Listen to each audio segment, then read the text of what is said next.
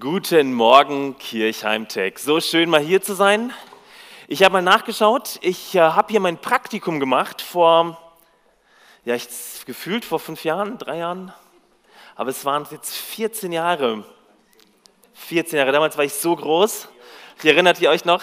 In der Größe, so ein kleiner Steppke, der durch die Gemeinde rannte, direkt nach meinem Theologiestudium. So schön mal hier zu sein, so schön, dass ihr da seid, dass ihr nicht dem Hochsommer Baden-Württembergs entflohen seid nach Bella Italia, wo es noch 37 Grad gibt, sondern hier geblieben seid. Genauso wie euch geht es mir auch in meiner Kirchengemeinde im Jesus-Treff Stuttgart. Und zwar war das das verrückteste Halbjahr meiner Gemeindegeschichte. Und zwar nicht deswegen, weil der VfB wieder aufgestiegen ist, nein, sondern, ich sage sag jetzt nur ein, ein einziges Wort, ja, auch nicht das 8 zu 2 gegen Barcelona. Nee, Pandemie. Pandemie heißt das Zauberwort. Pandemie. Sorgen, Infektionsschutzmaßnahmen, Social Distancing und dann dieser Riesenaufwand mit den YouTube Live-Gottesdiensten. Leute, wir haben seit Mitte Mai bis Ende Juli vier Gottesdienste jeden Sonntag veranstaltet, dass wir so ein bisschen Gemeinschaft haben. Drei vormittags, ein Nachmittag. Ein unfassbarer Aufwand den Gemeinden weltweit betreiben, damit sie Gemeinschaft haben, damit sie so ein bisschen Gemeindeleben fühlbar haben, nicht nur daheim vor der Glotze, was schön ist. Und erstmal einen herzlichen Gruß an alle, die daheim vor der Glotze sind. So schön, dass ihr dabei seid. Nein, ich möchte euch heute Morgen eine Frage stellen und so ein bisschen mit euch überlegen, was bleibt denn bei all diesem Organisieren, bei all diesem Aufwand? Was bleibt letztlich unter dem Strich? Was bleibt übrig nach all den Monaten dieses unfassbaren Aufwandes? Oder mal anders gefragt, was prägt dich und mich? Gerade in Zeiten von Corona, wo es ja, recht angespannt einhergeht in Zeiten von Not. Was prägt dich? Genau darüber möchte ich heute in den nächsten anderthalb Stunden mit euch nachdenken. Was prägt dich am meisten? Wenn man dieses Thema mal von Experten untersuchen lässt, ähm, dann kann man sehr schnell auf eine Formel kommen und die da heißt, das prägt mich am meisten, wofür ich die meiste Zeit investiere. Das prägt mich auch neuronal vom Kopf her, von meinen Gehirnstrukturen am meisten, wofür ich die meiste Zeit investiere. Das bedeutet, das eine Buch, das ich pro Jahr lese, egal wie gut es ist, wird mich wahrscheinlich weniger prägen oder das eine gute Gespräch, das ich im Sommer hatte, als all das, was ich jeden Tag erlebe, als all die Angst, die permanent da ist, so ein Grundrauschen von Angst während der Corona-Zeit, als all diese ja, vielen Versuche, alles zu organisieren und all der Aufwand, den wir betreiben. Deswegen glaube ich, dass jetzt nach einem halben Jahr Pandemie uns sowas wie Homeoffice, Homeschooling und Homewahnsinn vermutlich emotional mehr prägt als viele YouTube-Gottesdienste. Warum? Kultur Ansichten meiner Familie, Zeit mit meinen Freunden und die Medien prägen mich mehr und sagen oft mehr über mich aus, als das, was Gott über mich aussagt. Es ist ganz einfach. Wir verbringen oft sechs Tage die Woche, 22 Stunden nicht hier. Sechs Tage die Woche, 22 Stunden. Und dann sind wir mal für zwei Stunden hier. Und zwar auch nicht alle, weil nicht alle hier rein dürfen. Ist verrückt, oder? Richard Raw, ein bekannter Theologe aus Amerika hat in einem ganz simplen Satz, den er immer wieder in seinen Büchern und Podcasts äh, sagt, Folgendes gesagt, Culture will always win. Culture will always win. Das bedeutet, mein Mindset hier oben, meine Denkweise, in der ich lebe, präge und lebe, prägt mich viel mehr als meine Zeit in der Gemeinde. Krass, oder? Ich habe euch heute mal einen Vers mitgebracht, einen tollen Vers, der uns eine neue Perspektive auf diese Frage gibt. Das Evangelium für euch heute hier im Steingau-Zentrum, für euch daheim. Das Evangelium vielleicht für alle, die aus dem Urlaub mit dazuschalten. Ein Knallervers von Paulus, ursprünglich geschrieben an die Hauskirchen in Rom vor vielen, vielen hundert Jahren, fast 2000 Jahren. Heute für dich. Wenn du eine Bibel dabei hast, dann schlag sie doch gleich auf für einen Vers oder eine Bibel-App, dann öffne sie gleich mal, damit das Smartphone es laden kann. Römerbrief, Kapitel 12, Vers 2. Nein, nicht 1. Wer bis 1 zählt, der solle bis 2 zählen. Ein Vers weiter. Ich lese euch mal den Vers vor. Passt euch nicht den Maßstäben dieser Welt an, sondern lasst euch von Gott verändern, damit euer ganzes Denken neu ausgerichtet wird. Nur dann könnt ihr beurteilen, was Gottes Wille ist, was gut und vollkommen ist und was ihm gefällt. Ich möchte tatsächlich heute den Blick auf das Positive in diesem Vers richten. Das reicht, das ist für uns Evangelium genug heute. Lasst euch von Gott verändern, damit euer ganzes Denken neu ausgerichtet wird. Wenn man Theologie studiert hat, kann man meistens ein bisschen Griechisch. Ich habe mal nachgeschaut im Text, da sind fünf Worte, die da stehen im Griechischen. Fünf Worte. Wörtlich ins Deutsche übersetzt, ihr könnt mitlesen, heißt es, werdet verwandelt durch Erneuerung des Denkens. Werdet verwandelt durch Erneuerung des Denkens. Dazu drei kurze Gedanken. Erstes göttliches Change Management. Wir werden verwandelt. Wir werden verwandelt. Ich möchte dir eine Frage stellen, ganz am Anfang, im ersten Punkt gleich. Kennst du das Trägheitsgesetz? Kennst du das? Ich bin zu 100% überzeugt, dass du es kennst. Und zwar, du stehst, so wie ich, ziemlich häufig in der Stadtbahn, weil mein älterer Sohn einfach ein so ein Bahn-Nerd ist. Und wir müssen halt immer Stadtbahn fahren. Also Stadt, U-Bahn, Stuttgart kennt ihr wahrscheinlich, Großstadt, westlich von euch. Du stehst und fährst so ein bisschen in die City und meistens so im City-Bereich, wenn die Stadtbahn unterirdisch wird und da viele Leute rumlaufen. Du stehst ganz entspannt mit deinem Smartphone angelehnt, auf einmal macht sie eine Vollbremsung.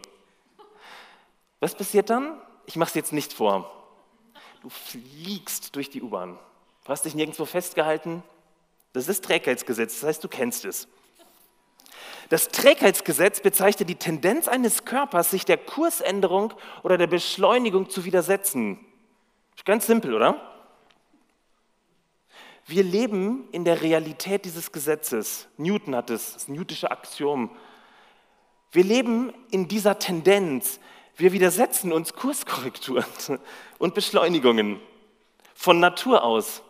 Und ich möchte dir jetzt eine kleine Übung zumuten. Ist ja ganz gut, dass wenn du jetzt auch mal so ein bisschen aktiv wirst, dreh dich mal zu deinem Nachbarn und es funktioniert nur in beide Richtungen, das ist ganz wichtig. Das heißt, wenn du jetzt alleine zu Hause bist, dann musst du auch die andere, den anderen Part übernehmen. Dreh dich mal zum Nachbarn und sag ihm, du bist träge. Und der Nachbar muss dir aber auch sagen, du bist träge. Okay?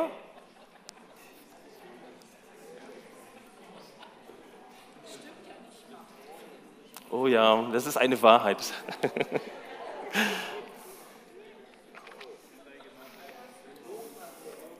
Habt ihr eine Ahnung, warum wir Veränderungsprozesse nach dem Trägheitsgesetz so sehr hassen? Das hat was mit Gewohnheiten zu tun. Gewohnheiten schaffen Abkürzungen in unserem Datenhighway-Kopf. Es ist viel bequemer, das zu tun, was wir immer getan haben. Das heißt, das Hirn spart sehr viel Energie schaltet auf Autopilot, auf Gewohnheiten. Der Vorteil, wir haben mehr Energie für andere Dinge, weil wir nicht ständig überlegen müssen, wie mache ich das mit dem Zähneputzen morgens nochmal? Was ist nochmal die Zahnbürste? Der Nachteil bei der Sache ist, wir reflektieren nicht mehr, was wir tun. Wir tun es einfach. Nochmal zum Anfang. Was bleibt nach einem halben Jahr Pandemie übrig? Was bleibt nach einem halben Jahr YouTube-Gottesdiensten übrig? Neurowissenschaftler würden sagen, nur das, was du zu einer Gewohnheit gemacht hast, das, was du zu einer Gewohnheit gemacht hast. Alles andere wird vom Kopf oft überhört, überlesen, weil es zu kompliziert ist. Es geht oft da rein und da raus, leider. Darum sind Veränderungsprozesse so unglaublich mühsam und schwierig. Und ich bin sicher, dass Paulus genau das im Hinterkopf hatte. Darum verwendet er an dieser Stelle ein ganz bestimmtes Wort, das Wort Metamorphuste. Metamorphuste. es klingt so an, ne? wie das deutsche Wort Metamorphose. Es geht um eine Verwandlung, um eine Verwandlung. Nicht nur um kleine Veränderungsprozesse, mal ein neuer Haarschnitt, mal ein neues T-Shirt. Es geht nicht darum, in Gemeinden mal mit einer neuen Technik für YouTube-Gottesdienste aufzufahren. Es geht um eine Verwandlung in Form, aber auch um eine Verwandlung des Inhaltes. Es geht um göttliches Change Management. Wisst ihr, das wird deutlich daran, dass dieses Verb passiv ist. Im Passiv steht. Passiv gemeint ist nicht, verwandelt euch. So am besten mit so einer Peitsche. Verwandelt euch. Macht es selbst. Legt endlich los. Hopp, hopp. Kennt ihr das? Das sind die inneren Antreiber. Da steht, lasst euch verwandeln. Gott ist am Werk, er tut es. Unsere Aufgabe, ganz simpel, zulassen. Zulassen. Wir, die wir dem Trägheitsgesetz unterliegen, lasst es zu. Jesus ist ein Meister, Dinge zu verwandeln, es neu zu machen, unsere Gewohnheiten zu verändern, aber nicht nur an der Oberfläche. Metamorphuste. Oder wie Paulus schreibt, lasst euch verwandeln. Genau das spricht Paulus seiner Gemeinde zu und ich möchte es euch heute Morgen zusprechen. Lasst euch verwandeln. Okay, ich fasse nochmal zusammen. Erster Punkt. Auf der einen Seite Gott mit seinen Absichten, uns zu verwandeln, uns umzugestalten, Metamorphuste. Auf der anderen Seite wir mit unserem Trägheitsgesetz. Wie passt das zusammen? Wie geschieht nur dieses Metamorphuste? Mein zweiter Punkt göttliches Change Management, aus einer neuen Identität heraus denken. Aus einer neuen Identität heraus denken. Paulus geht das mit der Verwandlung, mit der Metamorphose genauso an. Er übersetzt wörtlich durch die Erneuerung unseres Denkens. Ich möchte euch mal einen kurzen Artikel aus dem Begriffslexikon zum Neuen Testament vorlesen. Was den Menschen gegenüber anderen Geschöpfen auszeichnet, ist seine schöpfungsmäßige Fähigkeit, über sensible Reaktionen, Reflexionshandlungen hinaus sich eines Verstandes zu bedienen und dadurch Erkenntnisse über ihm zu begegnen, Erfahrung, Sachverhalt, Entwicklung zu gewinnen, diese zu ordnen, zu diskutieren, Einschätzungen vorzunehmen und Entscheidungen zu treffen über sein Verhalten. Ich fasse zusammen, was den Menschen gegenüber anderen Lebewesen auszeichnet, ist, unendlich lange Sätze zu schreiben. Das, ist, das können wir. Wir sind in der Lage zu reflektieren und zu denken und dann sowas rauszuhauen. Krass, oder? Wir sind fähig, eine Metaebene einzunehmen. Wir sind fähig zu unfassbar langen Sätzen. Paulus verwendet an dieser Stelle das Wort Nus. Nus. Nus ist das Zentrum aller Philosophie für einen Griechen. Das Hauptwort schlechthin. Nus das Zentrum allen Denkens. Nus wird in den unzähligen Bibelübersetzungen auch immer unterschiedlich gebraucht, aber die, der Fokus geht in diese Richtung. Ihr könnt Römer 12, Vers 2 in vielen Übersetzungen checken. Überall steckt dieses Wort Nus dahinter. Nus ist so dermaßen zentral. Nus macht den denkenden, langsätzigen Menschen aus. Nus macht die Mitte des Universums aus. Man könnte meinen, Nus beschreibt im griechischen Kontext die Identität eines Menschen, den Kern, der ihn ausmacht. Identität. Könnte es sein, dass nachhaltige, dass echte Veränderung, sprich eine Verwandlung, eine Metamorphose, genau da beginnen muss? Wisst ihr, wenn wir in Gemeinden über das Thema Veränderung und Verwandlung nachdenken, dann sind wir eigentlich meistens beim Thema, ja, was machen wir denn jetzt? Was machen wir anders? Kennt ihr das? Auch daheim? Es geht um andere Ergebnisse, die wir wollen. Wir fokussieren uns auf To-Do-Listen, die jetzt anders sein müssen. Vielleicht auf einem anderen Papier, einem schöneren Stift, damit die Resultate schöner sind. Wir arbeiten gerne mit smarten Zielen. Kennt ihr smarte Ziele aus dem Geschäft? Smart, spezifisch, messbar, attraktiv, realistisch und terminiert. Nicht schlecht, ne? Und anhand von erreichten Zielen sagen wir dann, ja, das ist ein erfolgreiches Leben, das ist ein erfolgreiches geistliches Leben. Zum Beispiel anhand von Gemeinden. Wie macht man das klar? Ganz simpel. Wie viele Leute kommen in den Gottesdienst? Wie viele Leute klicken auf YouTube unser Video an?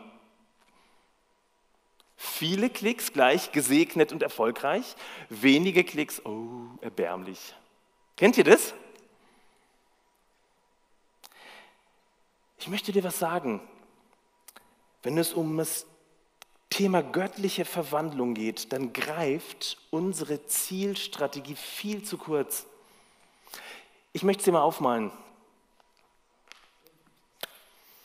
Schön gemalt.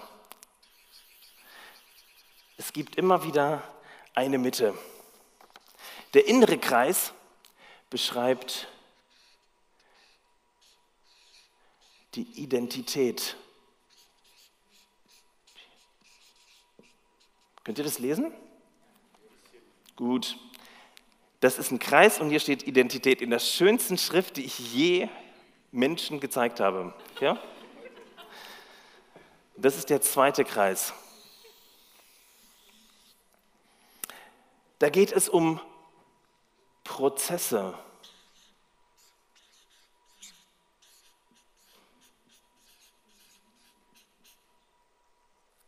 Und dann gibt es noch den dritten Kreis. Und das sind alles unglaublich schöne Kreise, wie ihr seht. Das sind Resultate.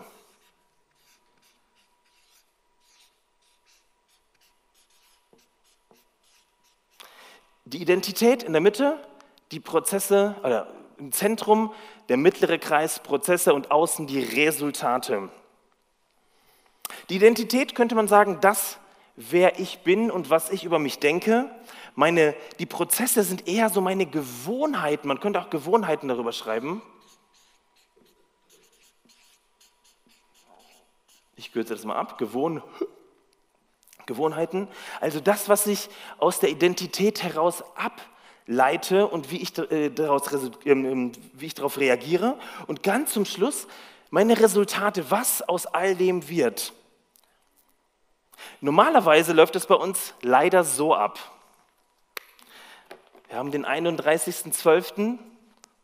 Wir überlegen uns, ach, was war das für ein Jahr? Kennt ihr das? Und dann nimmt man sich so einen Zettel vielleicht, einige so eine Notiz-App auf dem Handy und überlegen, die drei Dinge, die ich anders machen will.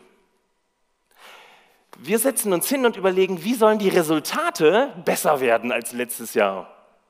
Und dann nimmt man sich vor, Gewichtsverlust, mehr Sport, mehr Lesen. Kennt ihr das? Die drei Top-Vorsätze der Deutschen sind, sich weniger stressen lassen, mehr Zeit für die Familie und Umwelt und klimafreundlicher leben. Das heißt, man will eigentlich andere Resultate haben. Und so beginnen wir von den Resultaten heraus etwas zu tun und merken am nächsten Morgen um 7.30 Uhr beim Kaffee, ah, es funktioniert nicht probieren wir es nächstes Jahr wieder aus. Am 31.12. Kennt ihr das? Ist ganz häufig so. Paulus sagt, es muss genau anders herumlaufen. Aus der Identität heraus entwickeln sich neue Gewohnheiten und die schaffen neue Resultate, neue Ziele.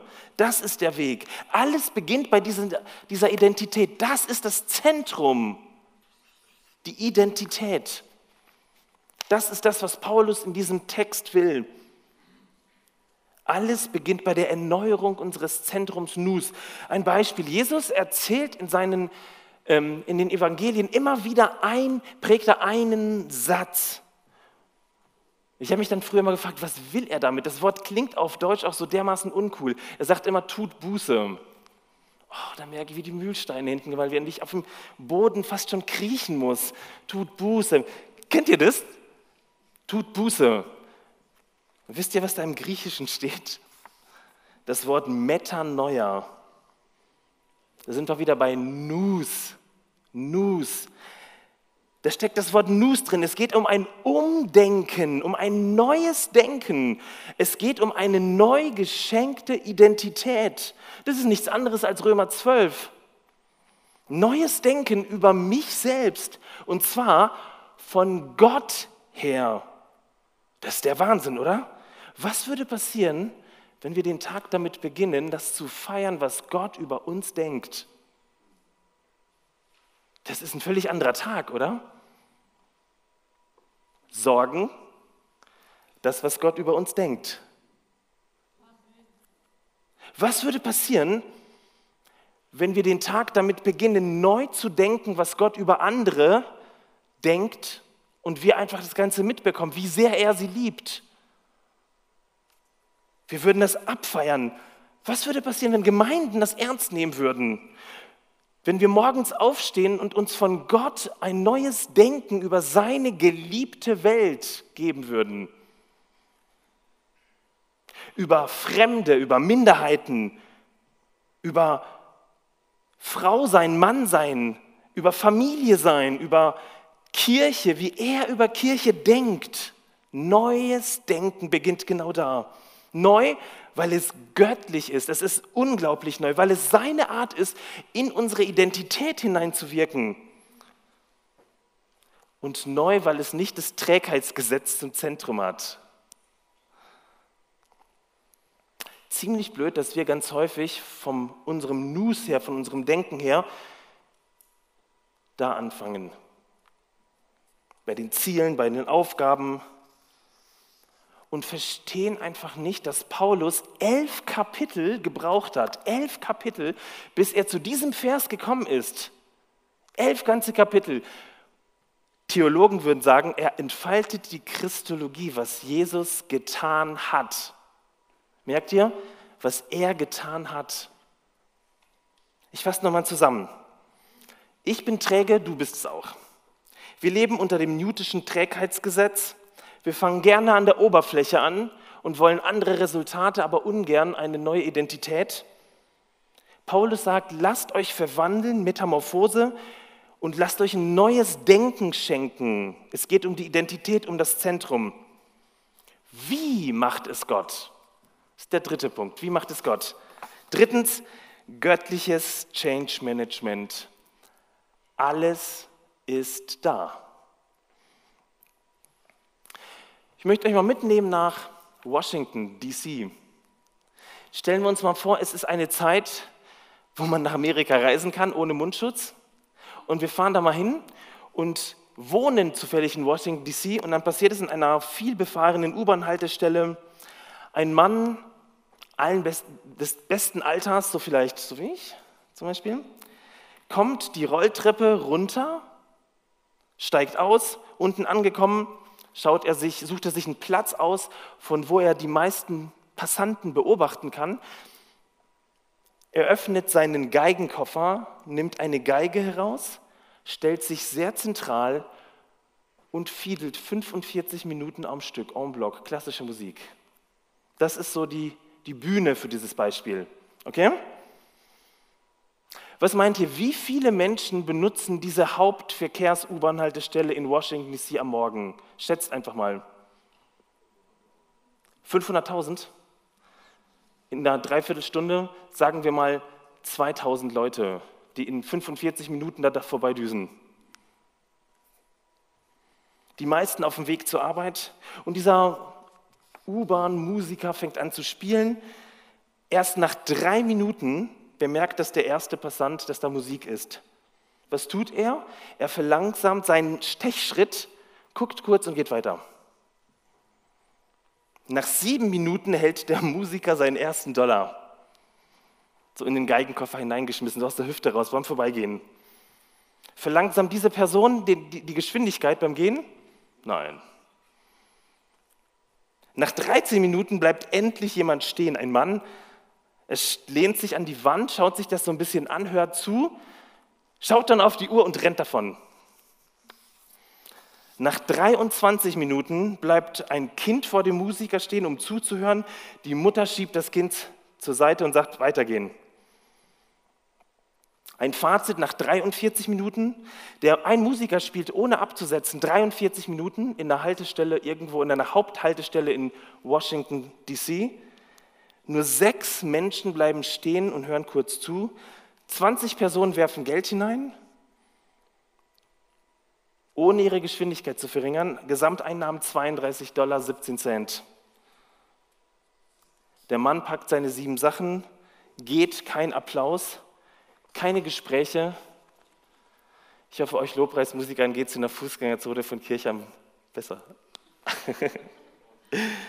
Leute, das ist eine wahre Geschichte, das war ein Sozialexperiment der Washington Post. Das Dramatische, und jetzt kommt das Dramatische an der ganzen Sache, dass die Person, die die Geige gespielt hat, niemand Geringeres als Joshua Bell war. Ihr seht hier ein Foto von ihm. Einer der krassesten Musiker der Welt. Er hat auf allen möglichen weltberühmten Bühnen mit den schwierigsten und krassesten Musikstücken, den bekanntesten Orchestern der Welt zusammengespielt. Und das alles auf seiner einzigartigen Stradivari für dreieinhalb Millionen. Dreieinhalb Mille. Wie so eine Zweizimmerwohnung in Stuttgart gefühlt im Preis. Zwei Tage zuvor hat Joshua Bell vor ausverkauftem Haus in Boston gespielt. Ticketpreis 100 Euro, Dollar. Bei diesem Sozialexperiment kannte ihn niemand, die allerwenigsten haben hingehört. Und die Wahrheit ist, wir alle sind dermaßen beschäftigt, dass wir gar keine Zeit haben, um anzuhalten, um hinzuhören, dass einer der krassesten Musiker der Welt vielleicht auf einem der teuersten Instrumente der Welt irgendwas von sich gibt. Wir nehmen noch nicht mal diesen Ton einer dreieinhalb Millionen Dollar teuren Stradivari wahr. Und ich möchte dich fragen, wie viel weniger sind wir in unserem Alltag eigentlich fokussiert und durchdrungen von dieser Neuschöpfung, die da ist? Von diesem Neuen, das Gott schon längst in uns hineingelegt hat. Weil wir ständig auf dem Weg zur Arbeit sind, weil wir ständig mit To-Dos, mit Resultaten beschäftigt sind, weil wir ständig über Erziehung, Familie, Einsamkeit, Krankheit, Gottesdienst und so weiter nachdenken.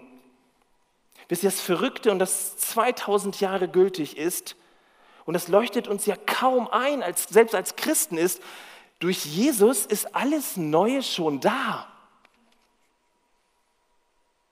Wir suchen halt immer wieder nach Büchern, die uns eine super kluge Abkürzung verschaffen. Durch Jesus ist aller geistlicher Segen hier bei dir, ganz neu in dir, mitten unter uns neu, voller Hoffnung, voller Möglichkeiten, voller Chancen, voller Leben. Diese neue Mitte ist da. Wisst ihr, darum macht Paulus immer und immer wieder eins. Er buchstabiert dieses Neue in seinen Briefen, diese Christologie, immer in den ersten Kapiteln seiner Briefe. Paulus braucht ganze elf Kapitel, um dieses Neue zu entfalten. Es geht um Gnade in Römer 3 die durch Jesus geschehen ist, nicht durch Gesetze oder Spielchen von richtig und falsch. Römer 5, wir haben Frieden mit Gott. Römer 6, wir sind der Sünde gestorben. ich kenne kaum Christen, die das durchbuchstabiert haben. Wir sind der Sünde gestorben. Eine vollendete Vergangenheit. Es ist passiert. Römer 8, wir leben jetzt schon im Heiligen Geist und aus dem Heiligen Geist. Dann Römer 9 bis 11, dieses neues Denken über Israel.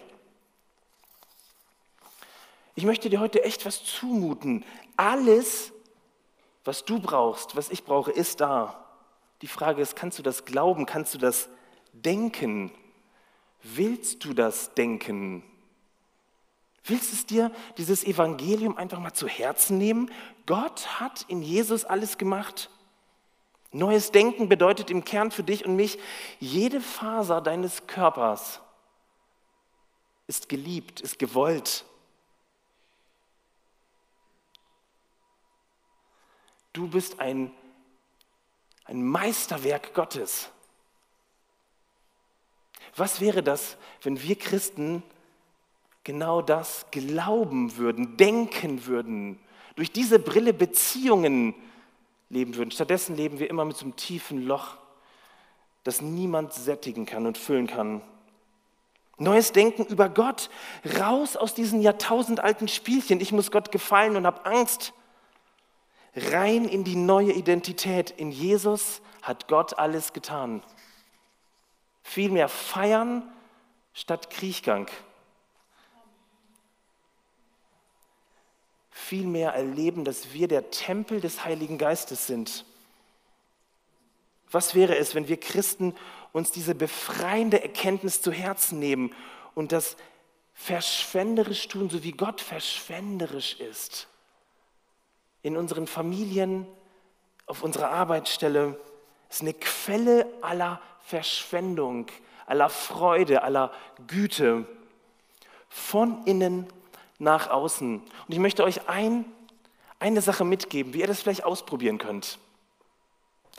Die meisten von uns stehen morgens auf und nicht erst nachmittags. Ich stehe sehr früh auf, weil ich habe zwei Kinder. Der eine davon schläft sehr kurz. Ähm, aber ich möchte euch motivieren, genau hinzuhören, dass alles da ist. Dass unser Gott dich genauso liebt, wie, wie du hier sitzt dass er dir diesen neuen Blick geben kann. Und zwar möchte ich dir Mut machen, dir einen Zettel zu machen und an deinen Spiegel morgens hinzuhängen, also da, wo du den Morgen verbringst, entweder am Auto oder ähm, auf dem WC oder wo auch immer. Und drauf zu schreiben, Jesus, heute möchte ich mit deinem Reden und deiner Gegenwart rechnen. Heute möchte ich mit deinem Reden und deiner Gegenwart rechnen. Und dann loszugehen und zu staunen, zu erleben, dass nicht nur die dreieinhalb Millionen Stradivari ständig deinen Weg mit göttlicher Musik füllt, sondern dass Engelchöre in dein Leben hinein singen, Jesus Christus ist da, für dich da. Jesus, heute möchte ich mit deinem Reden und deiner Gegenwart rechnen. Mach dir diesen kleinen Zettel und lass dich auf diese Abenteuerreise ein eine neue Identität, die neue Gewohnheiten schafft und zu neuen göttlichen Zielen führt. Ich möchte euch Mut machen als Kirchheimmann. Ich möchte auch noch für euch beten, bevor es jetzt gleich aus ist.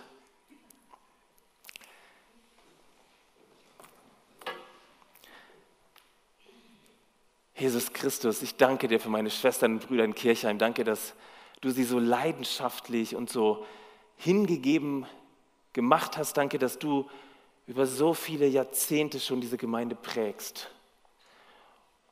und dass deine Art mitten unter ihnen ist. Und ich möchte für sie beten und dich bitten, Herr, dass du sie erfüllst mit einem Blick auf das, was du getan hast, was da ist. Und dass du ein Gott bist, der genau dazu steht, jeden Tag.